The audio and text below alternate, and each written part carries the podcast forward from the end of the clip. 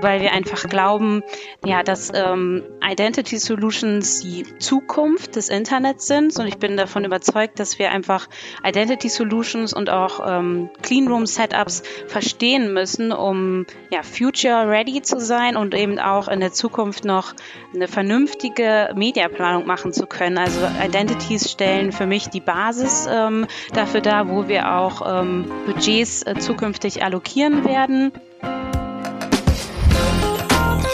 Digitalexperten, der BVDW-Podcast vom Bundesverband Digitale Wirtschaft aus Berlin. Impulse, Netzwerk und Antrieb für den digitalen Markt.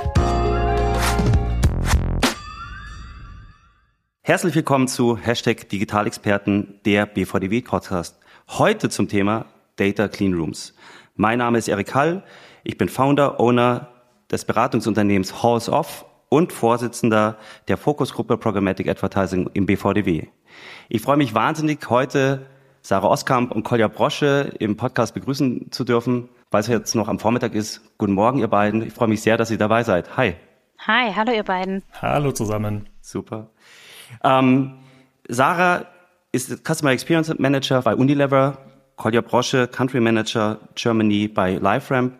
Insofern ähm, voll im Thema Data Cleanroom drin freue mich super, dass wir heute äh, den, den Podcast zusammen machen. Ähm, Sarah, vielleicht kannst du dich einfach mal kurz unseren Zuhörern vorstellen. Ja, danke, Erik. Ähm, hallo zusammen. Mein Name ist Sarah Oskamp. Ähm, ich bin bei Unilever im Eiscreme-Bereich ähm, tätig. Bin zuständig für die Digitalkampagnen und die Nutzeraktivierungen ähm, für unsere Mediakampagnen für unsere Eiscreme-Marken. Und übergreifend kümmere ich mich auch um das Tech-Stack von Unilever, ähm, das heißt, wie DSP und Ad-Server zusammengreifen und deshalb auch um das Thema Data Clean Rooms und Identity Solutions. Und bevor ich ähm, Teil der Advertiser-Seite war, war ich äh, lange auf Publisher-Seite tätig, habe mich da auch um Themen wie Data und Targeting, Produkte und auch ähm, Aufbau von Programmatic Advertising ähm, gekümmert und freue mich heute, äh, dein Gast zu sein. Ja, ich freue mich auch. Äh, Kolja, vielleicht kannst du dich auch noch kurz vorstellen. Ja, gerne. Mein Name ist Kolja Brosche. Äh, ich bin, wie du eben schon äh, gesagt hattest, Country Manager Germany bei LiveRamp. Mache das jetzt schon seit drei Jahren. Ähm, habe meinen Ursprung in den Agenturen, bin seit äh, über 20 Jahren mittlerweile in der Online-Digitalbranche unterwegs. Auf Mediaagenturseite, auf Publisher-Seite, auf Technologieseite im Bereich AdTech und MarTech habe ich einige Stationen schon ähm, ja, inne in den letzten Jahren. Und ähm, das Thema Data war schon immer ein relativ wichtiges Thema, sag ich mal, die letzten zehn Jahre als Programmatic in Deutschland ähm, auch äh, aufgekommen ist, ähm, bin ich seitdem eigentlich in diesem Segment unterwegs. Ähm, und das war so ein Gamechanger Programmatic. Und ein weiterer Gamechanger sehen wir momentan, wie wirklich die Zusammenarbeit mit Daten genutzt werden kann. Und deswegen freue ich mich auf jeden Fall auch heute hier dabei zu sein und meinen Input mitgeben zu können. Ja, super. Herzlich willkommen, ihr beiden. Ich freue mich sehr. Ähm, ich habe auch noch einen Fact äh, für euch zu euch beiden, und zwar was euch verbindet. Und zwar im BVDW haben wir gerade im Sommer das Lab Data Clean Room gegründet. Ähm, ähm, ich habe auch gesagt, ich bin ähm, Vorsitzender der Fokusgruppe Programmatic Advertising und da haben wir uns für dieses Jahr schon überlegt, was sind denn da eigentlich so die, die wichtigen Themen, was sind Themen, mit denen wir uns intensiver beschäftigen wollen und auch für nächstes Jahr. Und ähm, ich freue mich sehr, dass ihr beide eben einmal von Seiten der Advertiser und, und äh, Kolja von der Seite der Anbieter, äh, Tech-Anbieter, da so aktiv mitarbeitet im Lab Data Clean Room. Und ähm, ja, da haben wir einiges vor und da wird man auch noch einiges davon hören. Vielleicht machen wir da auch mal den einen oder anderen Podcast weiterhin dazu. Zum Einstieg ist es, glaube ich, immer ganz wichtig, äh, Kolja, du hast es gerade gesagt, ähm, seit so vielen Jahren sind wir im Programmatic Advertising unterwegs. Daten haben da immer eine große Rolle gespielt in dem ganzen Kontext, Daten zur äh, Plattformen eben für, für Datenkollaboration, für die, für das Management von Daten. Und klar, wir haben uns mit der Data Management Plattform beschäftigt. Wir haben uns dann verstärkt mit der Customer Data Plattform beschäftigt. Und jetzt ist es eben der Data Clean Room. Ähm, für die Zuhörer heute bei uns im Podcast, die sich nicht tagtäglich damit beschäftigen, die noch nicht so tief ins Thema Data Clean Room eingestiegen sind, könntest du noch mal ganz kurz erklären, was, was ist überhaupt ein Data Clean Room? Wie funktioniert das ganz grob? Und vor allem diese neue technische Errungenschaft, warum ist das so wichtig für uns gerade? Ja, gerne. Ähm, ja, wie du schon gesagt hast, das Thema Cleanroom wird momentan ja überall benutzt. Deswegen ähm, ist es, glaube ich, auf jeden Fall hilfreich, da nochmal einen kurzen Überblick zu geben. Also ganz einfach erklärt, schafft ein Cleanroom eine sichere und neutrale Umgebung für Data Collaboration zwischen zwei Unternehmen, also um Data Collaboration zwischen zwei äh, Unternehmen zu ermöglichen. Und äh, ganz wichtig, ohne dass einer der Partner Zugriff auf die Daten des jeweils anderen erhält. Also die, die Grundlage eines Cleanrooms ist es lediglich, die Schnittmenge ähm, zwei unterschiedlicher Datensätze herzustellen. Um, ähm, und das ist auch das, was, was Werbetreibende schon seit vielen Jahren auch äh, mit, den, mit den Walled Gardens zum Beispiel auch machen. Also Cleanrooms sind jetzt nicht besonders neu. Anbieter wie Google oder Facebook bieten es schon seit Jahren an. Und ähm, die Fa Erfahrung hat gezeigt, wie effektiv sie bei der Verbesserung der Kampagnenperformance, der Werbekampagnen ähm, sein können oder sind. Wenn also Werbekunden ihre eigenen First-Party-Daten für die Zusammenarbeit mit den jeweiligen Plattformen nutzen. Es handelt sich also immer um eine 1 zu 1 Beziehung, die aufgebaut werden muss zwischen zwei unterschiedlichen Partnern ähm, für diverse Use Cases, die dann entsprechend auch mit umgesetzt werden können. Ja, spannend. Das klingt so, als würden damit viele unserer, unserer aktuellen Herausforderungen auch gelöst werden. Also wir haben praktisch so eine neutrale Instanz. Der Room ist die neutrale Instanz, die dazwischen geschaltet wird. Und äh, ähm, ja, wir haben natürlich jetzt noch tiefer einsteigen, aber vielen Dank, Kolja. Das war, glaube ich, noch ganz, ganz gut, einfach um das nochmal so einzuordnen für jeden, der hier auch zuhört, was, von was wir eigentlich sprechen. Sarah, aus, aus Sicht von Unilever, ähm, klar, wir, wir, die gesamte Industrie befindet sich eigentlich in einem ständigen, anhaltenden Transformationsprozess. Ähm, und aus Sicht jetzt eines, eines Advertisers haben wir natürlich ganz lange das, das, das Lied der Customer Centricity gesungen. Ja, also wir haben immer den, den, den Customer, den Kunden in den Mittelpunkt aller unserer Überlegungen, aller unserer äh, Aktionen gestellt. Und Unilever befindet sich aber in diesem Transformationsprozess und du hast mal so schön gesagt, ihr seid äh, jetzt nicht ähm, oder jetzt nicht der Begriff der Customer Centricity, die ihr in den Mittelpunkt stellt, sondern eben die Identity Centricity. Vielleicht kannst du mal beschreiben, ähm, ich weiß, es ist ähm, ein, ein, langer, ein langer Weg, eine lange Journey, auf der ihr euch da befindet, aber vielleicht kannst, kannst du die mal beschreiben und, und auch sagen, wo ihr da gerade so steht. Ja, gerne. Also, first of all, die die Journey ist auf jeden Fall nicht zu Ende. Also sie geht weiter und sie wird auch noch hoffentlich lange weitergehen und sie nimmt auch immer wieder Wendungen, ähm, die teilweise überraschend sind, teilweise aber auch erwartet. Und äh, ja, da ist es auch als Konzern wichtig. Wir sind ja ein großer Apparat mit vielen Marken über verschiedenste Produktkategorien, uns da dem Markt ähm, anzupassen und auch ein First Mover zu sein. Und das Ganze ja, liegt jetzt schon, ich würde sagen, so fünf Jahre zurück. Also 2017 ähm, sind wir angefangen, eigene First-Party-Daten ähm, zu sammeln. Wir haben eine DMP auf globaler Ebene ausgerollt. Ähm, eigene Daten gesammelt, haben auch Third-Party-Daten in unsere Cloud ähm, ongeboardet und haben ja, erste äh, Versuche gestartet, einfach Kampagnen, Mediaaktivierungen auf eigenen Daten ähm, auszusteuern, haben auch angefangen von unseren eigenen Brand-Websites ähm, Daten zu sammeln, haben Content-Plattformen gelauncht, wie ein Clinipedia zum Beispiel aus unserem Homecare-Bereich und sind ähm, ja so in das ganze Thema eingestiegen. Und natürlich haben uns dann auch ähm, Marktrestriktionen wie die GDPR, der Eintritt der DSGVO 2018, haben uns auch nicht unberührt gelassen. Das heißt, wir mussten das Ganze aus einer rechtlichen Perspektive nochmal überdenken, anpassen, uns überlegen, was für ein Consent müssen wir denn von unseren Nutzern ähm, einholen, wie wollen wir die Daten eigentlich verwenden und einsetzen.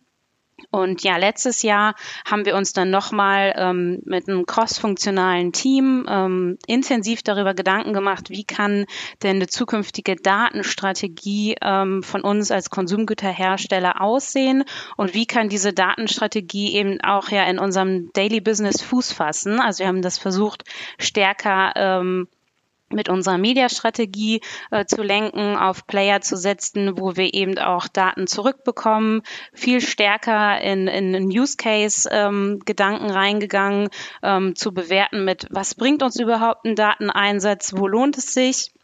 Und so ist quasi auch jetzt 2022 ähm, das Thema Identity Solutions und Clean Rooms ähm, bei uns eingezogen, weil wir einfach glauben, ja, dass ähm, Identity Solutions die Zukunft des Internets sind und ich bin davon überzeugt, dass wir einfach Identity Solutions und auch ähm, Cleanroom Setups verstehen müssen, um ja future ready zu sein und eben auch in der Zukunft noch eine vernünftige Mediaplanung machen zu können. Also Identities stellen für mich die Basis ähm, dafür dar, wo wir auch ähm, Budgets äh, zukünftig allokieren werden.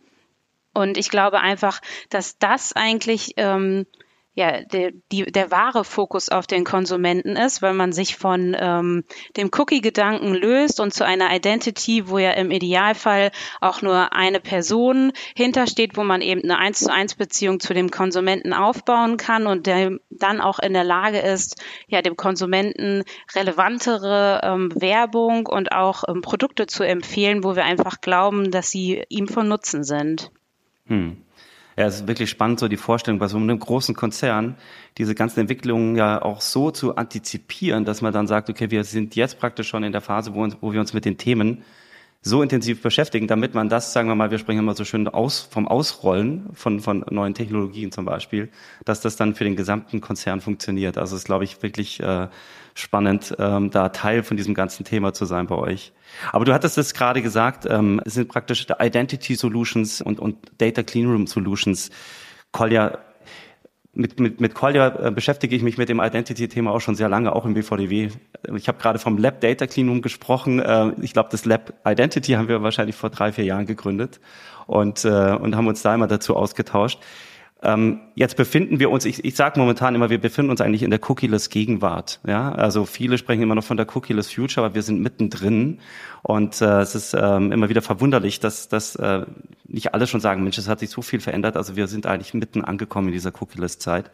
Ähm, die Identity-Lösungen und, und LiveRamp bietet ja auch hierfür eine, eine Lösung, ähm, wurden eigentlich in den letzten, ja, wirklich drei Jahren immer so als das Allheilmittel für, für das, die Cookieless Future eben auch ähm, verstanden. Jetzt auf einmal sprechen wir noch zusätzlich vom Data Cleanroom. Reichen die Identity-Lösungen jetzt nicht mehr aus? Ähm, brauchen wir jetzt ähm, den Data Cleanroom, die Lösungen nicht mehr? Geht das Hand in Hand? Nachdem ihr bei LiveRamp ja für, für Datenkollaboration und, und, und äh, zuständig seid und alles praktisch abdeckt in, innerhalb von, von äh, also viele Lösungen in, in, in der LiveRamp-Lösung sich praktisch befinden. Ähm, vielleicht kannst du mal das beschreiben, wie du das gerade siehst aus, aus heutiger Sicht, wo wir da gerade so stehen. Ja, da hast du was ganz Richtiges gesagt. Wir suchen ja immer irgendwie das Allheilmittel und ähm, du hast recht, in der Vergangenheit war das Allheilmittel die DMP, wo jeder eine DMP gebraucht hatte.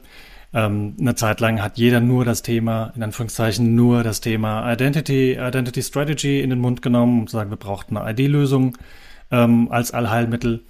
Ähm, und wir müssen aber aufpassen, dass wir hier die Themen nicht miteinander vermischen. Also gerade das Thema Identity und Cleanroom sind zwei Themen, die sehr eng miteinander zusammenhängen, aber doch dennoch unterschiedlich gestaltet sind. Also grundsätzlich ist eine Identity-Lösung notwendig oder es ermöglicht Werbetreibenden, dass sie Targeting auf einer People-Based Ebene durchführen können. Dass ich also die Möglichkeit habe, bestimmte Audience-Zielgruppen ähm, zielgerichtet ansprechen zu können oder sie auch eben nicht ansprechen zu können. Beispiel ist äh, also Unterdrückung von äh, Bestandskunden bei einer Neukundenkommunikation. Für Publisher bedeutet ähm, Identity, dass sie ihr Werbeinventar adressierbar machen. Das heißt, dass die Möglichkeit für Werbetreibende zur Verfügung steht, damit sie auf einer People-Based Ebene auf User-Ebene Targeting umsetzen können. Das ist quasi so der Identity Layer, das ist quasi so die Basis, damit ich Targeting, wie wir es in Vergangenheit kannten und wie wir es in Zukunft besser machen können, überhaupt möglich ist. Ähm, wenn wir jetzt über Cleanrooms sprechen und ähm, da hast du, wie, wie vorhin schon gesagt, äh, das nächste Allheilmittel ist jetzt Cleanroom, das nächste Allheilmittel, nein, ist es nicht. Ähm, Cleanrooms können natürlich viele Use Cases abbilden und sind unglaublich wichtig, wenn ich die Möglichkeit nutzen möchte, meine First-Party-Daten mit einem weiteren Unternehmen innerhalb eines Cleanrooms ähm, nutzen zu können, ohne dass ich dem jeweiligen anderen Partner meine Daten oder Zugriff auf meine Daten gebe. Also innerhalb eines Cleanrooms habe ich jederzeit die Möglichkeit oder jeweils die, äh, jederzeit die Kontrolle über meine eigenen Daten. Die gebe ich niemals ab ich gebe dem, äh, dem Partner die Möglichkeit, ähm, dass man quasi ein Matching äh, machen kann, um zu sehen, was, welches Overlap haben wir. Also was ich vorhin schon gesagt hatte, wie viel Prozent haben wir zum Beispiel Gemeinsamkeiten bei den unterschiedlichen Datensätzen, die wir zusammenwerfen. Und ähm, so muss man es auch verstehen. Das ist ein, es, Cleanrooms werden sehr viele Use Cases abbilden können, aber eben nicht alle. Und da hört dann auch der Wirkungsgrad von einem Cleanroom dann auf, wenn es darum geht, was fange ich denn jetzt mit den, mit den Inhalten an? Also ähm, welche actionable results kann ich da daraus ableiten? Was ist mein nächster Schritt? Also wenn ich jetzt weiß, ähm, wenn zwei Unternehmen ein, ähm, eine Cleanroom-Funktionalität nutzen, wenn ich jetzt weiß, wie hoch ist das Overlap, was fange ich mit dieser Audience an? Wie kann ich sie also beispielsweise für Aktivierung einsetzen? Ähm, Gibt es also hier Use Cases, die dann sagen, ich habe eine bestimmte Audience, die möchte ich identifizieren und die möchte ich dann im nächsten Schritt ähm, für ein Onboarding nutzen. Und dafür brauche ich also dann keinen Cleanroom, sondern dann geht es darum, wie kann ich eine Audience zu einem Publisher, zu einer Plattform bekommen, damit ich darauf basierend Media umsetzen kann. Also es sind immer unterschiedliche Elemente, die und unterschiedliche Use Cases, die die unterschiedlichen Technologien liefern können. Keines davon ist ähm, das Allheilmittel. Es kommt auf die Kombination darauf an. Und wie schon gesagt, also der Cleanroom ist nicht das Allheilmittel. Es wird ähm, Use Cases ermöglichen. Auf der anderen Seite hat er natürlich Grenzen, wenn ich zum Beispiel als, als äh, Unternehmen sage, ich habe gar keine First-Party-Daten oder ich habe zu wenig First-Party-Daten, dann bringt mir auch ein Cleanroom nichts. Hm. Also man sieht schon, wie du das jetzt beschreibst, ne? also, eine gewisse Komplexität ist da.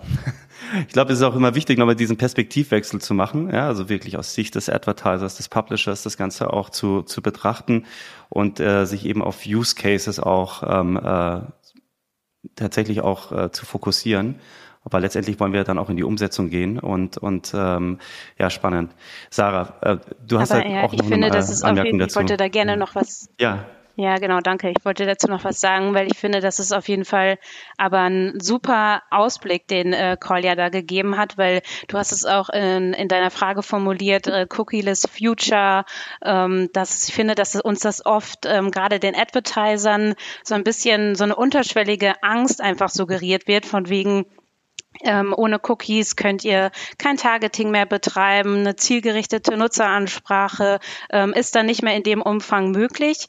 Ähm, ja, das ist auch richtig. Ähm, solange Third-Party-Cookies existieren, werden wir sie auch nutzen, weil die Chance einfach da ist und weil es einfach ist. Aber ich wollte den Punkt gerne nochmal machen, dass wir auch aus Advertiser-Sicht keine Angst davor haben, dass die Zukunft äh, cookieless sein wird. Also eher im Gegenteil. Wir freuen uns eher darüber, dass man quasi ähm, das Ganze auch aus Datenschutzsicht äh, stabiler aufbauen kann, dass man eine direkte äh, Nutzerbeziehung ähm, aufbauen kann und dass man in diesen Szenarien, wenn man First-Party-Daten ähm, mit einem direkten Nutzerbezug, also Stichwort CRM-Daten, ähm, aufbaut, eben ja auch den ähm, absoluten Konsent, den bewussten Konsent ähm, von Nutzer hat und so ja viel besser mit seinen Konsumenten auch in die, an die Kommunikation treten kann und dass es eben äh, kein Angstszenario für uns darstellt, dass die Cookies, die Third-Party-Cookies perspektivisch wegfallen werden. Von daher ähm, hat Kolja da schon super Use-Case-Szenarien aufgezeichnet, die wir auch ähm, gerne testen wollen und werden. Hm. Also ich glaube, es ist tatsächlich ja auch, auch unser, unser Ansinnen, ja auch als BVDW. Also warum machen wir heute auch diesen Podcast zu dem Thema? Warum gibt es das Lab Data Clean Room? Wir wollen aufklären und wir wollen natürlich auch, ist da vielleicht ein großes Wort, Angst nehmen. Ja, also ähm, und ich meine, du hast es gerade äh, angesprochen, Sarah, aus, aus, aus eurer Sicht äh, als Unilever seid ihr da vielleicht auch schon einen Schritt weiter als, als der ein oder andere Advertiser. Ich habe bloß eine aktuelle Studie auch gesehen, ähm, dass 76 Prozent der Advertiser tatsächlich ähm, dass diese ganze Entwicklung aus regulatorischer Sicht bedenkenswert sehen. Und zwar, wenn es einfach darum geht, dass man IDs zusammenführt. Also in dieser Studie ist von Pulled Data die Sprache. Also ähm, und ich glaube genau dieser Umgang mit Identities, ja, ähm, und vielleicht auch noch die Unsicherheit, die da im Markt besteht, führt eben dazu, dass eben so ein hoher Prozentsatz, also 76 Prozent der Advertiser, diese ganze ähm, äh, Regulatorik äh, dahinter auch als bedenkenswert sehen. Du hast es ja gerade schon ein bisschen gesagt, aber teilst du das auch ein Stück weit, äh, diese, diese Bedenken? Gehört ihr, gehörst du auch zu den 76 Prozent oder wie siehst du das? Ja, also Data Pooling ist ja ein, ein großes Thema und es gibt ja viele Ausprägungen und Facetten von diesem Bereich. Also ich teile die Bedenken auf jeden Fall, wenn es darum geht, dass man seine eigenen Daten ähm, in die Welt sozusagen pushen und mit jeder, jeder Party einfach teilen sollte.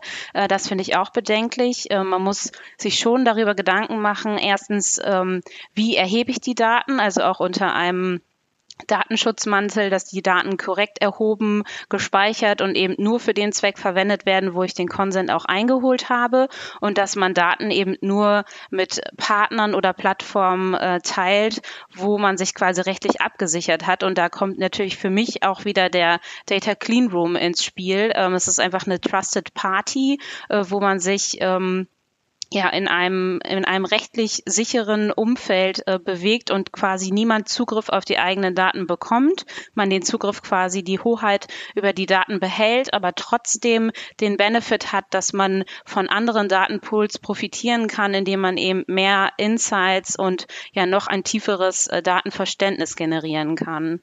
Hm. Aber insofern auf unserem Weg, auf unserer Journey ist äh, der Data Clean Room ganz entscheidend praktisch auch, um, um diese, diese Bedenken auch den, den, den Advertisern zu nehmen oder der ganzen Industrie zu nehmen und dann eine Lösung anzubieten, um, um äh, die, die dann letztendlich dann doch momentan zumindest das Allheilmittel sind in der Kombinatorik mit den ganzen anderen Lösungen, äh, damit wir uns da auf dem richtigen Weg befinden. Kolja, ist, ist das richtig? Ich würde nur teilweise zustimmen. Ähm, und ja. zwar, wenn, wie ich auch vorhin schon sagte, also ein, ein Cleanroom ist für mich ähm, hilfreich und, und sinnvoll, wenn zwei Unternehmen jeweils über First-Party-Daten verfügen und dann innerhalb mhm. eines Cleanrooms ähm, ein Overlap ermitteln können. Ähm, wenn ich aber nur wenige Daten habe oder gar keine First-Party-Daten habe, dann bringt mir auch ein Cleanroom nichts. Das heißt, dann wird auch das nicht das Allheilmittel sein. Das wird nur funktionieren, wenn zwei mhm. Unternehmen über ausreichende First-Party-Daten verfügen. Und deswegen ist mhm. immer dann auch wieder der, der nächste Schritt, was ist das, das Wichtige, worum geht es eigentlich? Es geht eigentlich darum, ja.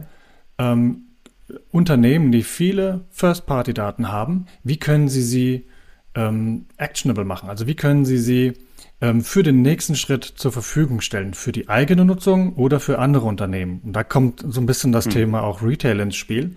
Wie können also ähm, Unternehmen, die über viele Daten verfügen, beispielsweise Transaktionsdaten, wie können sie Data Access zu diesen Daten geben? Ähm, für den eigenen ähm, Gebrauch, für die eigene Nutzung, sei es die Vermarktung des, des Media-Inventares oder im nächsten Schritt, um anderen Unternehmen Zugriff zu geben, die keine oder wenig First-Party-Daten haben und dann ist der Bereich Data Access, also der wirklich, wie kann ich in einem gesicherten Umfeld Zugriff geben auf Daten? Das ist dann weniger der Cleanum. Das ist natürlich eine gewisse, äh, gewisse Komponente, die damit ins Spiel kommt. Aber es geht eigentlich darum zu sagen, wie kann ich einem, einem zweiten Unternehmen ähm, kontrollierten, ähm, sicheren Zugriff auf bestimmte Datensegmente geben, sei es für Measurement und Analytics, um also mehr über meine Zielgruppen zu erfahren oder ähm, oder im nächsten Schritt zu sagen, wie kann ich die Daten des Unternehmens nutzen für die Aktivierung. Und dann sind wir wiederum im Bereich Onboarding. Also wie kann ich dann ähm, zu dem jeweiligen Publisher die Zielgruppe bringen, damit äh, ein Unternehmen wie Unilever darauf basierend ähm, Media-Kampagnen äh, umsetzen kann, realisieren kann. Und wo dann wieder ein Cleanroom ins Spiel kommt, wäre dann zum Beispiel, wenn ich Transaktionsdaten mit den Werbedaten verknüpfen möchte, um zu sehen, wie viel Prozent diese User, die dann entsprechend ähm, meine Werbung gesehen haben, haben dann letzten Endes auch Produkte offline wie online entsprechend gekauft. Hm. Ja, also wir sehen genau sehr viele ähm, Sichtweisen auf das Thema, ähm, viel Diskussion darum.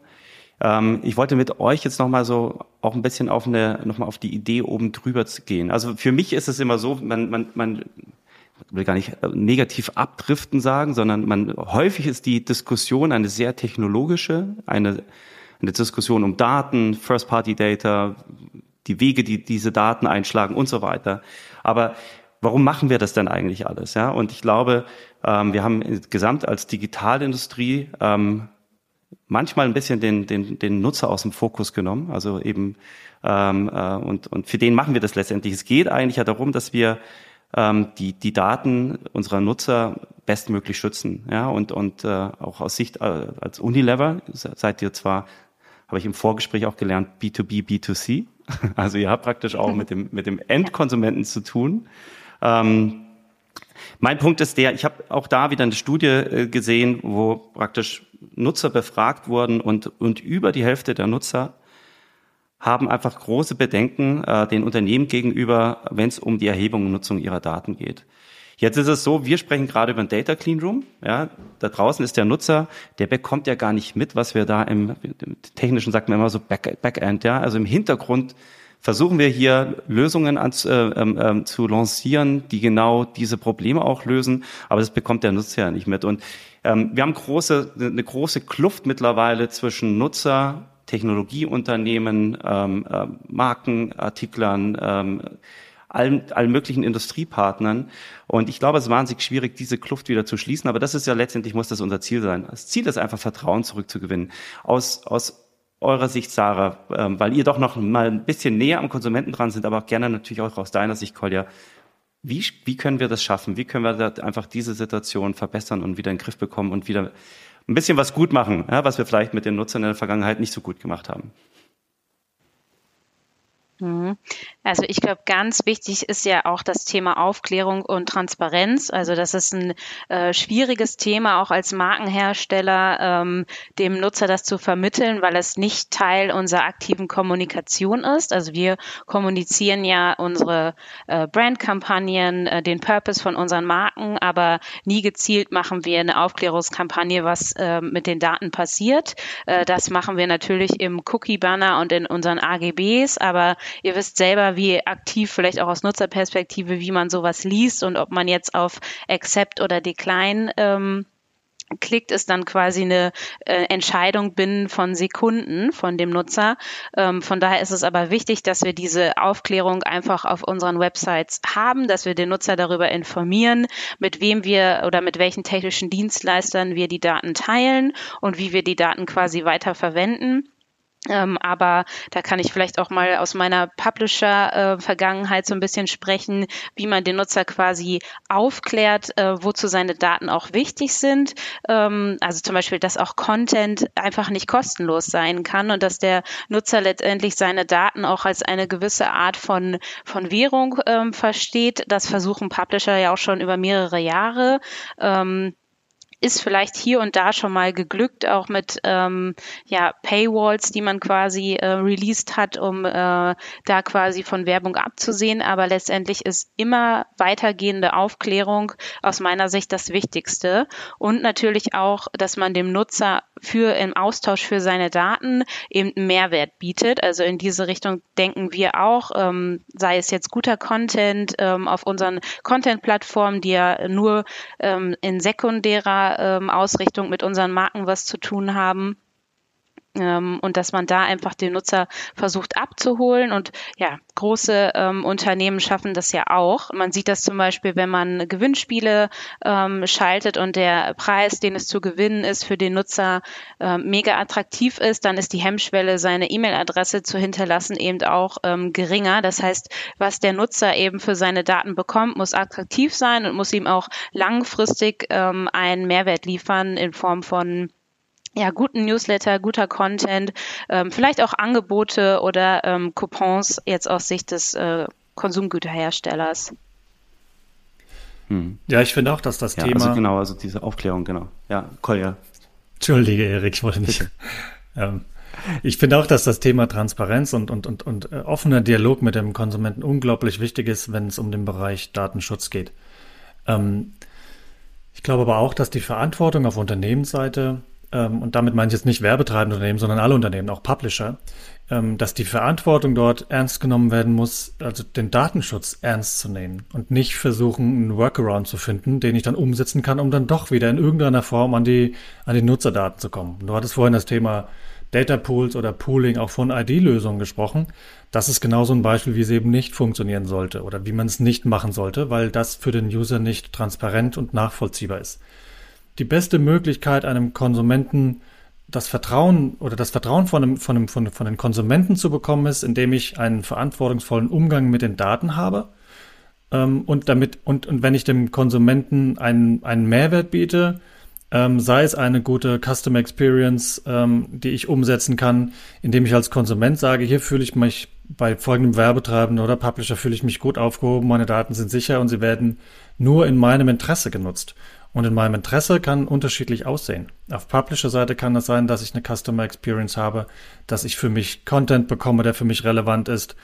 Ähm, auf werbetreibenden Seite ist es wichtig, dass ich natürlich ähm, äh, oder auf, auch auf Shopping-Seite ist es für mich relevant, dass ich Produkte ähm, empfohlen bekomme, was gleichzusetzen ist mit Werbung ähm, die für mich relevant sind. Also dass ich Produkte sehe, die für mich relevant sind, die mich interessieren, die ich vielleicht kaufen möchte und nicht Produkte, die ich gerade gestern oder vorgestern gekauft habe. Das klingt sehr trivial, ähm, ähm, das so umzusetzen, aber die wenigsten tun das so konsequent, was auch damit zusammenhängt, dass ich vielleicht in Vergangenheit das technisch so einfach nicht so gut abbilden konnte. Und ich bringe immer das Beispiel, Amazon zum Beispiel, die das extrem oder die das sehr sinnvoll und, und, und ähm, im, im Sinne des, des Konsumenten gut umsetzen. Keiner der Konsumenten fühlt sich ähm, ähm, ausspioniert, seine Daten verkauft oder für Zwecke genutzt, die nicht im Interesse des Konsumenten sind, sondern es ist eine gute Customer Journey. Ich fühle mich gut, ich, ich, ähm, man, man, man, man kauft Produkte, ähm, man weiß, welche Produkte man gekauft hat, wann es wieder relevant ist, wieder sie nachzukaufen. Also die, die Daten werden sehr sinnvoll genutzt ähm, und gleichsam auch ähm, ähm, sicher gehalten, also nicht an Externe weitergegeben und kann man sagen, was man will. Ja, es passiert vieles im Hintergrund, aber Konsumenten spüren, wenn, wenn die Daten plötzlich irgendwo anders auftauchen. Und das ist einfach ein Punkt, den Konsumenten nehmen das mit. Ich muss transparent damit umgehen, verantwortungsvoll damit umgehen ähm, und versuchen, wie gesagt, keinen Workaround zu finden, sondern einen offenen, transparenten Austausch. Und ich glaube, das ist die beste Möglichkeit, ähm, für Unternehmen jeglicher Art, damit umzugehen, um dieses Vertrauen aufzubauen, ähm, wieder zurückzuholen. Und ja, ich glaube, das ist die beste Empfehlung. Hm. Also ich glaube auch, also wir haben auch, auch da wieder eine Journey, eine lange Reise ja, ähm, in dem Bereich. Und es, es ist, glaube ich, für den, für den, für den Nutzer abstrakt. Ja, er versteht gar nicht, was da passiert. Und insofern ist auch diese ganze Wahrnehmung, ja, also ich habe jetzt ein Misstrauen, das ist ja sehr subtil. Und insofern glaube ich, muss man da tatsächlich auch so subtil an die Sache auch rangehen, bei allen Überlegungen, wie kann ich denn diese, diese Nutzerwahrnehmung oder ähm, positiv beeinflussen und das Vertrauen zurückgewinnen. Aber insofern sollte das eigentlich bei jeder Strategie oben drüber stehen. Ja, also eingangs habe ich gesagt, dass, ähm, es ist nicht nur eine technische Diskussion, sondern es ist jetzt auch eine Diskussion, wo es einfach um den Nutzer geht. Ja, ich glaube, vielleicht ergänzend an dieser Stelle, es, es geht darum, ähm, wenn ich Daten erheben möchte eines Nutzers, ist das im Sinne des Konsumenten? Also hat es einen Mehrwert für den Konsumenten? Und nur wenn ich diese Frage mit Ja beantworten kann, dann wird auch der Konsument zustimmen. Dann wird es da an dieser Stelle nicht diesen Bruch geben oder ja gerade diesen Vertrauensbruch eben nicht geben. Ich glaube, das ist wichtig, den Konsumenten in den Mittelpunkt zu rücken. Und das aus einer Datenschutzbrille zu betrachten, ist unglaublich wichtig, um generell bei diesem schwierigen Thema erfolgreich sein zu können. Absolut. Und äh, das wollte ich vielleicht auch noch final ergänzen, dem Nutzer oder dem Konsumenten natürlich immer jederzeit die Möglichkeit zu geben, auch da, den Consent wieder zu entziehen oder auch einfach Nein zu sagen und das ähm, Opt-outen oder Abmelden von Newslettern einfach möglichst einfach zu gestalten und nicht quasi aus Business-Sicht im Hintergrund Angst davor haben, dass man dann einen Nutzer verliert oder die Anzahl äh, der E-Mail-Adressen, die man gesammelt hat, ähm, quasi nach unten geht ähm, sondern das einfach so offen zu gestalten, dass man auch wirklich nur Nutzer im Pool hat, die auch aktiv angesprochen werden wollen. Mhm. Ja, also dieses Thema Umgang mit Daten und wir sind ja in einem BVDW-Podcast, deswegen muss ich das natürlich, möchte, ich freue mich total, das auch erwähnen zu können, dass wir beim BVDW gerade auch nochmal zu dem Thema Data so eine wirklich für wirklich gelungene Aufklärungskampagne machen unter, unter dem Titel Deine Daten können das um einfach auch an verschiedenen, wir haben vorhin das Wort Use Cases so gerne verwendet, auch da Use Cases aufzuzeigen, wo, wo passiert denn das? Ja, also im, im Gesundheitsbereich können Daten Großartiges bewirken, also ganz, ganz wichtige Dinge bewirken. Äh, in den Medien, Sarah, du hattest auch von deinem, von deiner, von deiner Vita her gesagt, dass du auch aus dem Medienbereich kommst. Das ist bei mir das Gleiche. Ich glaube, was wir da sehen, eben was, was wir mit Daten auch machen können in Richtung Medienvielfalt, unabhängiger Journalismus, gerade in Zeiten wie heute immer wichtiger, Umweltschutz ein Riesenthema, wo Daten ihren Beitrag leisten können. Und ich glaube eben auch, ein Data Clean Room kann auch einen wichtigen Beitrag auch leisten, um wieder hier auch in dem Bereich ähm, Medien, aber auch natürlich Commerce, Handel und so weiter einen ganz wichtigen Beitrag zu leisten und zu zeigen, was die Daten denn auch tatsächlich können und welchen Mehrwert sie bieten. Ja, ähm, Jetzt seid ihr beide in dem Thema so unterwegs. Es ist toll, euch dazu zu hören und, und äh, ihr habt schon ganz viele Erfahrungen auch mit, mit, mit unseren ZuhörerInnen äh, geteilt. Ähm, wenn wir wieder diese technische Diskussion führen oder es ist natürlich immer sehr technologiegetrieben und ähm, wir sprechen dann immer so gern von Test and Learn. Ja, also wir probieren das jetzt mal aus. Ähm, und äh, aus eurer Sicht, äh, ich würde mich natürlich freuen, wenn, wenn äh, unsere ZuhörerInnen ähm, hier ein paar Learnings von euch auch mitbekommen. Ja, also die nicht geheimen Learnings äh, von, von LiveRamp und, und Unilever, damit sie so diese typischen Anfängerfehler praktisch vermeiden können. Ne? Wenn man sagt, ich, ich, ich starte jetzt mal das Thema ähm, Data Cleanroom bei uns in der Organisation. Äh, wir gehen jetzt in so eine Test- und Lernphase. Was sind denn so die größten Anfängerfehler, die man, die man ähm, begehen kann und äh, die ihr vielleicht auch begangen habt und wo ihr sagen könnt, aufpassen, ähm, das ist ganz wichtig zu berücksichtigen? Sarah, vielleicht möchtest du anfangen. Kolja steht auch schon in den Startlöchern, ja, genau. Ich glaube, da gibt es ganz viel zu teilen. Auf jeden Fall. Also ich glaube, das Wichtigste ist erstmal die eigene Erwartungshaltung. Also was habe ich äh, für eine Erwartungshaltung an, an das Produkt, an den Use Case? Ähm, ganz oft, äh, gerade auf werbetreibender Seite, erwarten wir perfekt ausgefeilte ähm, Produkte vom, von der Einbuchung bis hin äh, zur Analyse oder Brandlift äh, Study hinten dran. Ähm, aber das kann es eben im Bereich ja, Daten oder Data Cleanrooms einfach nicht geben. Das Thema ist sehr dynamisch. Ähm, wir haben ja auch gerade gesehen in unserer Journey, wie oft äh, und wie schnell vor allem der Markt sich auch verändert. Und das ist wichtig, einfach auch ja ähm, offen zu sein für Use Cases auch in, in einem frühen Stadium der, der Technologie, ähm, bereit zu sein, auch nur in einer Testumgebung zu testen, ohne dass man jetzt in eine relevante Abverkaufszahl oder sowas hinter die ähm, Kampagne hängen kann. Und ganz wichtig ist da eben auch das Thema Austausch. Also man kann nicht jeglichen Use Case ähm, alleine fahren. Man muss sich da, sei es bei uns intern mit globalen Kollegen, den anderen Ländern oder auch ähm, hier im Verband oder mit anderen Werbetreibenden ähm, auf dem Thema Use Case austauschen und zu gucken, was kann ich vielleicht äh, vom Use Case vom Player A oder Player B lernen und für mich mitnehmen. Ähm, und ganz wichtig ist auch, dass man Zeit und Budget ähm, für die Use Cases einplant. Wir haben gerade viel über Datenschutz gesprochen und wie wichtig es ist, ähm, das quasi aufzugleisen. Da sind natürlich auch im Hintergrund äh, juristische Vereinbarungen notwendig und das dauert, er, erfordert einfach viel Zeit auf beiden Seiten. Ähm, bevor man so einen Use Case quasi auch ähm, technisch richtig aufsetzen kann. Und ähm, ganz wichtig ist eben auch da, dass ähm, alle Parteien an einem Use Case ähm, ich nenne es jetzt mal Hygienearbeit betreiben. Das heißt, dass man als Advertiser einfach eine relevante Datenbasis äh, zur Verfügung hat, wo auch ähm, ja der Consent richtig eingeholt wurde, dass man diesen Use Case eben auch fahren kann und nicht, dass man quasi, wenn man alles eingetütet hat auf gut Deutsch, dann da steht und denkt, okay, ich habe gar nicht genug Daten, um diesen äh, Use Case eben zu machen. Ähm, das ist auf jeden Fall ähm, super wichtig ähm, aus meiner Sicht. Aber ich glaube, Collier hat bestimmt noch äh, was Relevantes zu ergänzen aus Tech-Sicht. Ja, wie du richtig, richtig vermutet hast. Ja, ich glaube aber, das deckt sich so auf jeden Fall mit dem, was du auch sagst. Ich glaube, du hast vorhin einen ganz, ganz wichtigen Punkt angesprochen. Das war das, äh, das Stichwort Use Cases. Viele ähm, gehen in den Markt und sagen, wir brauchen eine Technologie XYZ. Ähm, um dann herauszufinden, dass diese Technologie gar nicht die Use Cases abbildet, die sie eigentlich vorhaben. Also wirklich diesen Schritt zurückzugehen, sagen, was will ich eigentlich umsetzen? Was ist eigentlich mein Use Case, den ich umsetzen will? Um danach zu schauen, welche Technologie brauche ich denn dafür? Also manche gehen dann, wie gesagt, den, den, den Schritt in der falschen Richtung. Also erst anfangen, welche Use Cases äh, möchte ich umsetzen, welche Use Cases sind möglich mit Technologien und dann entscheide ich mich für eine bestimmte Technologie und gehe in die äh, Anbieterauswahl. Ein ganz, ganz wichtiger Punkt, wenn wir im Bereich ähm, Daten, Daten nutzen, Data äh, Collaboration gehen, ist natürlich der Bereich Consent. Also so früh wie möglich zu schauen, wenn ich einen Use Case definiere, darf ich das überhaupt? Darf ich diese Daten, die ich habe, überhaupt nutzen?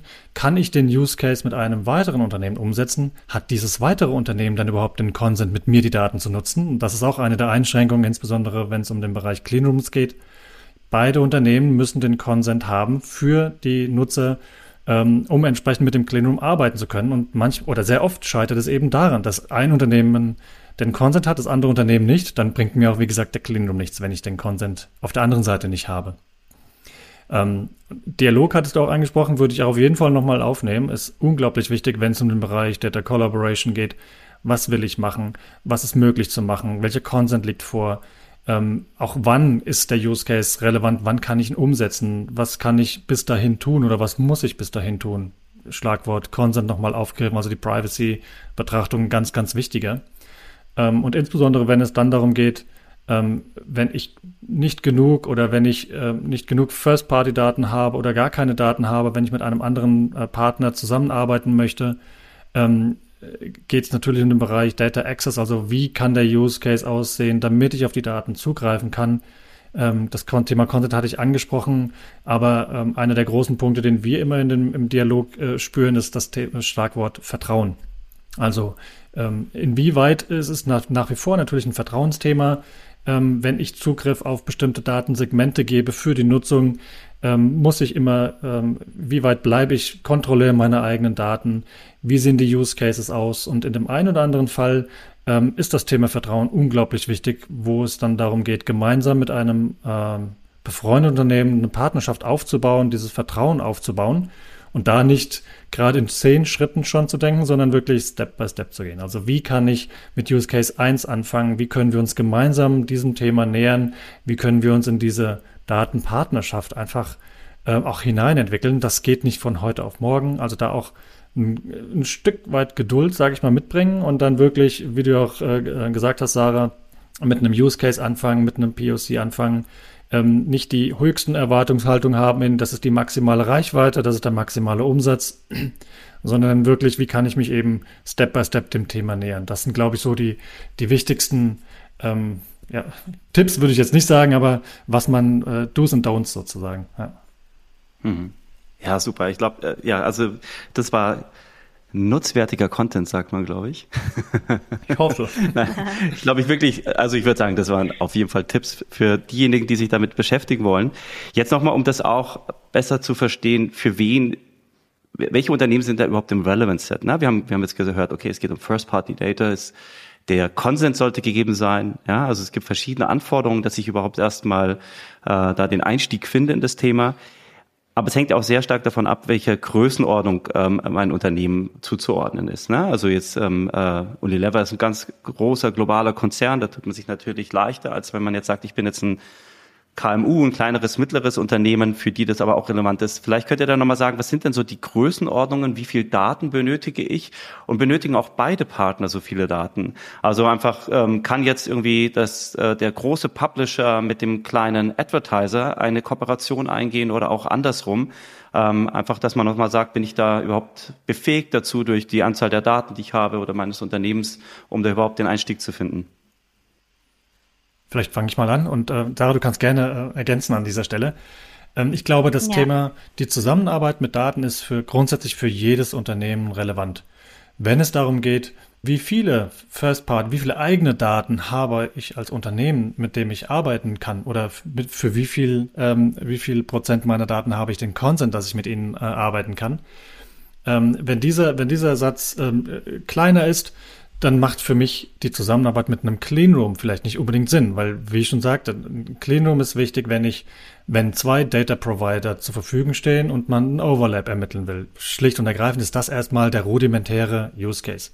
Habe ich also selbst nicht genug Daten, dann heißt es für mich nur, ich kann dann vielleicht aus diesem Use Case des Cleanrooms nicht viel mitnehmen, weil ich zu wenig eigene relevante Daten habe. Heißt aber nicht, dass ich nicht mit einem Unternehmen arbeiten kann, das über viele Daten verfügt. Dann ist aber vielleicht das Thema Cleanroom nicht die, ähm, das Allheilmittel, sondern dann, dann geht es in den Bereich Data Connectivity, Data Access. Also wie kann mir dieses Unternehmen Zugriff auf Daten geben, damit ich beispielsweise in die Aktivierung gehen kann, auf Basis der Daten des jeweiligen Unternehmens eine Aktivierungskampagne bei einem Facebook, Google oder bei einem Publisher ähm, umsetzen kann. Da geht es also wirklich um, um, um andere Use Cases. Und da geht es dann nicht darum, wie viele Daten habe ich. Und das ist wirklich von, von Unternehmen zu Unternehmen unterschiedlich. Ähm, und natürlich auch ein Punkt, wie kann ich, wenn ich noch nicht eigene, genug eigene First-Party-Daten habe, ich meine, wir sind gerade in einem, in einer Phase, wo alle Unternehmen beginnen, ihre eigenen First-Party-Daten aufzubauen. Das geht auch auf kleinere Ebene und dieser Bereich ist ein, ein Zukunfts, äh, Zukunftsbereich, da auch rein zu investieren, die eigene First-Party-Database aufzubauen, zu vergrößern Unternehmen zu suchen, mit dem ich partnern kann, die vielleicht ergänzen können ähm, zu dem, was ich nicht habe oder an Mengen ergänzen können, mit denen ich nicht ähm, ausreichend Daten habe, mit denen ich arbeiten kann. Hier gibt es also diverse Use Cases und eigentlich keine Grenzen. Es gibt dann wirklich nur die Grenze, das, was ich vorhin angesprochen habe, wenn ich sage, ich möchte unbedingt einen Cleanroom haben, dann kann es die Definition, per Definition einfach zu wenig, ähm, ähm, kann ich zu wenig Daten haben. Dann brauche ich vielleicht eine andere Technologie, die mir aber den, gleichen Use Case realisieren kann. Das ist aber nur ein schlicht und ergreifend eine andere, äh, eine andere Technologie, die ich dann einsetze. Mhm. Ja, das glaube ich, auch nochmal ganz gut gewesen, äh, um das nochmal so einschätzen zu können. Ne? Bin ich da in der Lage, auch da in das Thema auch einzusteigen? Ich würde noch einen kurzen Ausflug in Richtung Google machen, weil ich glaube auch die Aktualität äh, des, des Themas auch sehr spannend ist. Ähm, also im, im Oktober, glaube ich, war das, Anfang Oktober gab es von Google einen Blogpost und so fängt es immer an bei Google. Es gibt einen Blogpost zu dem Thema. Und zwar war das das Thema zu, zu ähm, einer Lösung mit dem wunderschönen Namen Pair und bei Google stehen diese Buchstaben ja auch immer für irgendetwas und in dem Fall heißt das hier Publisher Advertiser Identity Reconciliation. Daraus setzt sich praktisch Pair zusammen. Ähm, nach meinem Verständnis und wirklich um es zu versuchen mit ein, zwei Sätzen zu sagen, geht es aber genau über, um das, was wir die ganze Zeit gerade besprechen. Es gibt einmal einen Advertiser, es gibt aber auch den Publisher, ähm, äh, die auf einer Plattform bei Google in dem Fall eben ihre First-Party-Data zusammenführen. Und in diesem Blogpost fand ich es insbesondere spannend, dass ähm, äh, da auch beschrieben wurde, dass sich Google mit ihrem Data Clean Room auch öffnen wollen ähm, für, für die Kooperation mit anderen Data Clean Rooms. Und da war eben auch LiveRamp genannt, äh, auch viele andere Data Clean Room Anbieter. Und ich glaube, sie sind mit, mit, mit vielen im Gespräch, weil sie sagen, wir verstehen das tatsächlich jetzt hier als eine interoperable Lösung, um mit Data Clean Rooms zusammenzuarbeiten. Kolja, weil eben äh, LiveRamp da auch in dem, in dem Blogpost auch beschrieben wurde oder auch allgemein zu dem Thema Pair.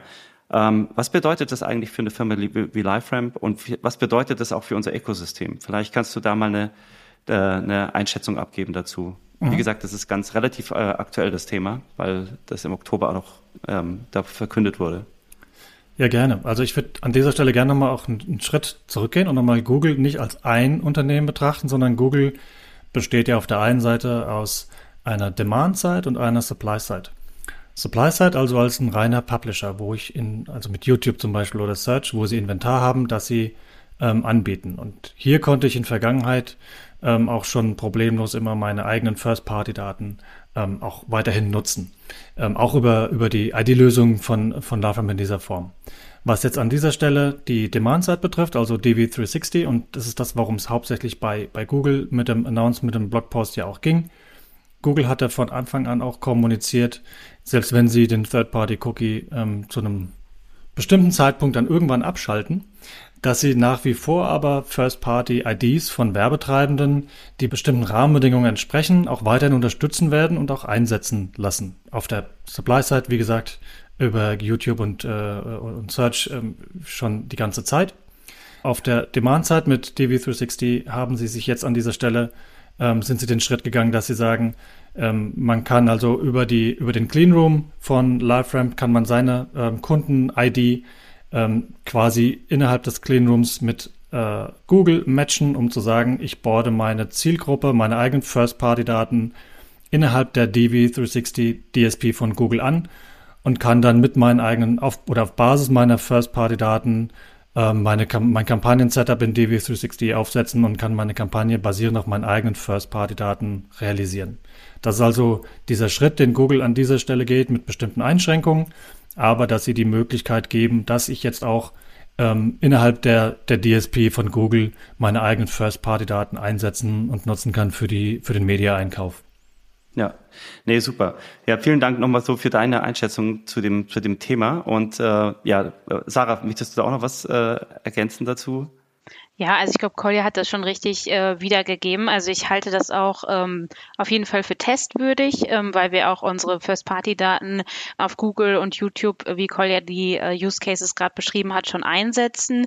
Ähm, aber halt direkt mit der, wieder mit der Einschränkung ähm, gegenüber einem klassischen Data Cleanroom Ansatz, den wir ähm, ja vorhin besprochen haben, ähm, dass es eben auf DV360 in der Aktivierung limitiert ist und wir quasi dann nicht ähm, die Daten, die man matcht oder ähm, ja auch anreichert, auch auf anderen Plattformen oder in anderen Channels ähm, aktivieren kann.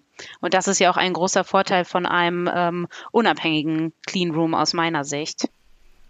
Mhm. Ja, ich glaube, ja. dass gerade das Schlagwort Interoperabilität, was du auch angesprochen hattest, ist hier unglaublich wichtig. Ja. Dass ich also hier als Werbetreibender sagen kann, wenn ich mit einer ID-Lösung arbeite, ähm, habe ich hier die Möglichkeit, das Onboarding in verschiedene Plattformen konnte ich in Vergangenheit schon machen, je nachdem, mit welcher ID-Lösung ich arbeite, habe ich also ähm, umfangreiche Möglichkeiten und jetzt auch hier die Möglichkeit zu sagen, ähm, DV360 als eine DSP ähm, setzt das entsprechend auch mit ein. Also ist natürlich ein, ein, ein großer, ein großer Vorteil und eine, eine, positive Nachricht, um hier entsprechend auch auf den eigenen, ja. auf Basis der eigenen Daten innerhalb von DV360 arbeiten zu, zu können. Hm. Auf ja, jeden also Fall. Also von Google aus meiner Sicht auch ein Schritt in die richtige Richtung. Super. Ja, und ich glaube, über allem steht dann immer diese Interoperabilität. Das hat sich in der Vergangenheit gezeigt. Ähm, ja. Also wir müssen alle zusammenarbeiten, um, um äh, zu den Themen auch weiterzukommen. Ich würde mit euch gerne, ähm, wenn der Podcast, genau, ein Veröffentlichungstermin ist, es glaube ich noch vier Wochen bis Weihnachten. Ähm, deswegen glaube ich auch ein guter Zeitpunkt, mal einen Ausblick, äh, Ausblick zu machen, 2023 auch zu diesem Thema.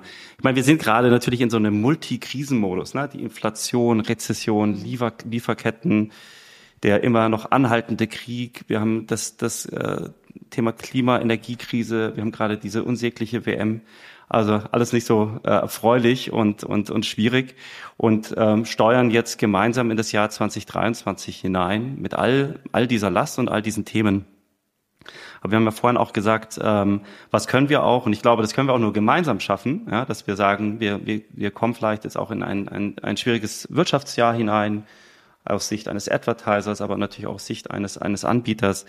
Sarah, 2023, wie, wie siehst du das? Ähm, ähm, was, was, ist die, was ist die Roadmap auch für Unilever, um gemeinsam mit, mit der Industrie, mit dem Handel ähm, dieses, dieses Jahr möglichst gut zu gestalten? Mhm. Ja, die Krise geht natürlich auch an uns nicht spurlos vorbei. Also wir sind auch von Preiserhöhungen betroffen. Wir sehen, dass die Konsumenten aufgrund äh, ja der höheren Kosten, äh, die jeden Haushalt betreffen, eher zum Discounter abwandert und vielleicht auch ähm, Eigenmarken an Produkten verstärkt kauft und nicht mehr zu Markenherstellern tendiert. Und da ist es eben wichtig, unsere Kommunikation darauf auszurichten, uns äh, vielleicht auch, wenn man das aus einer Datenbrille weiter betrachtet, ähm, den Full Funnel mitzudenken. Also wie erreiche ich einen Nutzer in einer Awareness-Phase und wie trage ich ihn bis zum Purchase durch den gesamten Funnel und wie können wir auch als Konsumgüterhersteller da noch näher an den Handel heranrücken, um mit unseren Kampagnen und Werbemaßnahmen ja eben auch positiv auf den Abverkauf mit einzuzahlen. Ähm, genau, das ist aus meiner Sicht so die Challenge, die wir einfach haben ähm, für 2023, unsere ähm, Produkte weiterhin als Premium-Produkte zu platzieren, die ganzen Produktvorteile und auch unseren Markenpurpose, den wir haben, äh, zu kommunizieren, dass es beim Konsumenten auch ankommt und dass er eben ja auch bereit ist, für ähm, ja, ein Magnum-Eis vielleicht einen Euro mehr zu bezahlen. Hm. Kolja, aus deiner Sicht, ähm, auch vielleicht auch ergänzend dazu, wie, wie, wie äh, kann denn auch eine Technologie dabei vielleicht unterstützen oder sonst auch deine Gesamtsicht natürlich auf, auf das kommende Jahr, würde mich sehr interessieren. Ja, ja, du hattest es ja angesprochen und Sarah ist ja auch schon darauf eingegangen, wie Werbetreibende darauf reagieren werden. Ich glaube, ähm, unterstützt oder ergänzend dazu, natürlich wird die, die Kaufkraft bei den, bei den Konsumenten nachlassen. Ähm, es wird Abwandlungen geben in Richtung Discount ähm, wie Sarah auch sagte, wie kann ich trotzdem eine Markenkommunikation betreiben? Wie kann ich nachhaltig ähm, Konsumenten halten? Wie kann ich ähm, klar machen, dass eine Marke, ein Markenversprechen hat, dass ich trotz auch der, der Marke treu bleibe. Wie kann ich das entsprechend realisieren? Der Druck wird also viel, viel höher werden, auch auf die Werbetreibenden. Ähm, was ich auch schon sagte, der Fokus auf Full Funnel. Und, und da ist es natürlich notwendig oder als, als Schlagwort ähm, der Begriff Messbarkeit. Nur wenn, wenn Unternehmen wie Unilever mitmessen können, wie erfolgreich Kampagnen waren, also auch wirklich einen Return on Advertising Spend messen können, dann können sie Budget auch richtig allokieren, will ich mal vorsichtig sagen. Und in, in, in einer Zeit, wo, ähm, wo ähm, die Kaufkraft sinken wird, äh, wo der Fokus stärker auf die Performance lasten wird, und Performance meine ich jetzt nicht mit ähm, direkten Online-Abverkauf, sondern eine generelle Kampagnen-Performance, ähm, ist es natürlich wichtig, dass ich messen kann, was ist in, in welcher Form performant gewesen.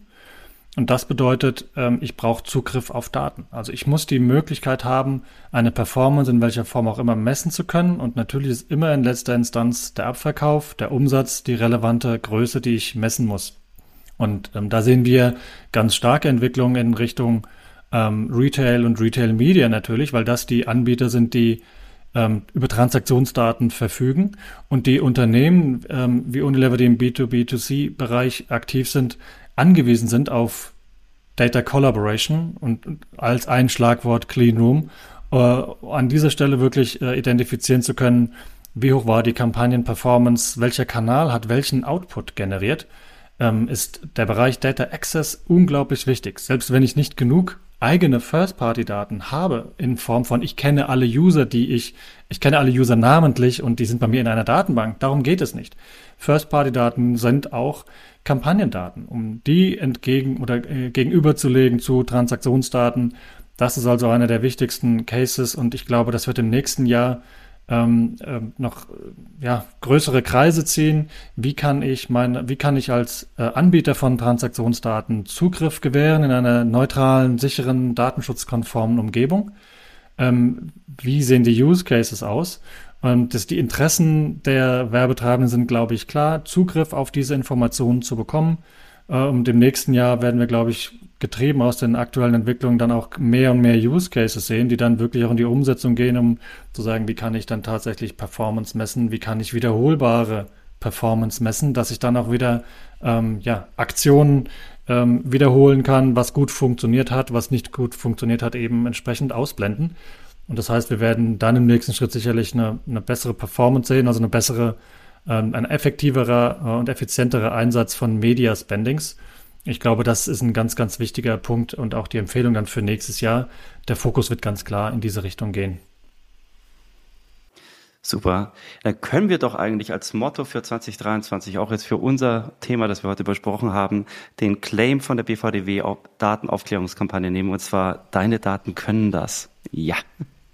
Also ich glaube, ähm, und wir müssen alle zusammenarbeiten, um äh, das 2023 und die ganzen folgenden Jahre ähm, das, das Thema weiterzuentwickeln. Wir sind, wie Sarah vorhin gesagt hat, mitten in der Journey. Ähm, wir befinden uns auf dem Weg, auf einem gemeinsamen. Also ich finde es gerade unglaublich spannend, was passiert, welche Möglichkeiten sich auftun, wie schnell wir wieder auch als auch aus Innovationen heraus es geschafft haben, äh, große Herausforderungen auch wieder zu meistern. Und es hat wahnsinnig Spaß gemacht, die äh, letzte Stunde mit euch das alles zu besprechen. Also es war großartig. Vielen Dank, Sarah, vielen Dank, Kolja, dass ihr äh, so viel Wissen geteilt habt und äh, ja so viel über eure eure Projekte und und und eure Sichtweise aufs Thema Data Clean Room mit den Zuhörerinnen äh, geteilt haben. Es war echt richtig gut. Vielen Dank.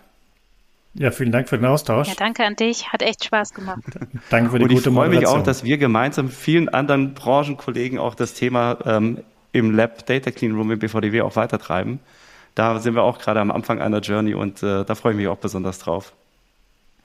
Ja, genießt ein bisschen die Vorweihnachtszeit. Also ich schaue gerade beim Fenster raus irgendwie, das hat mit Winter nichts zu tun, aber trotzdem ähm, gibt bald oder schon lange natürlich die schönen äh, Christmas Campaigns ähm, äh, von Unilever, von so vielen Unternehmen und dann kommen wir auch total in Weihnachtsstimmung bestimmt.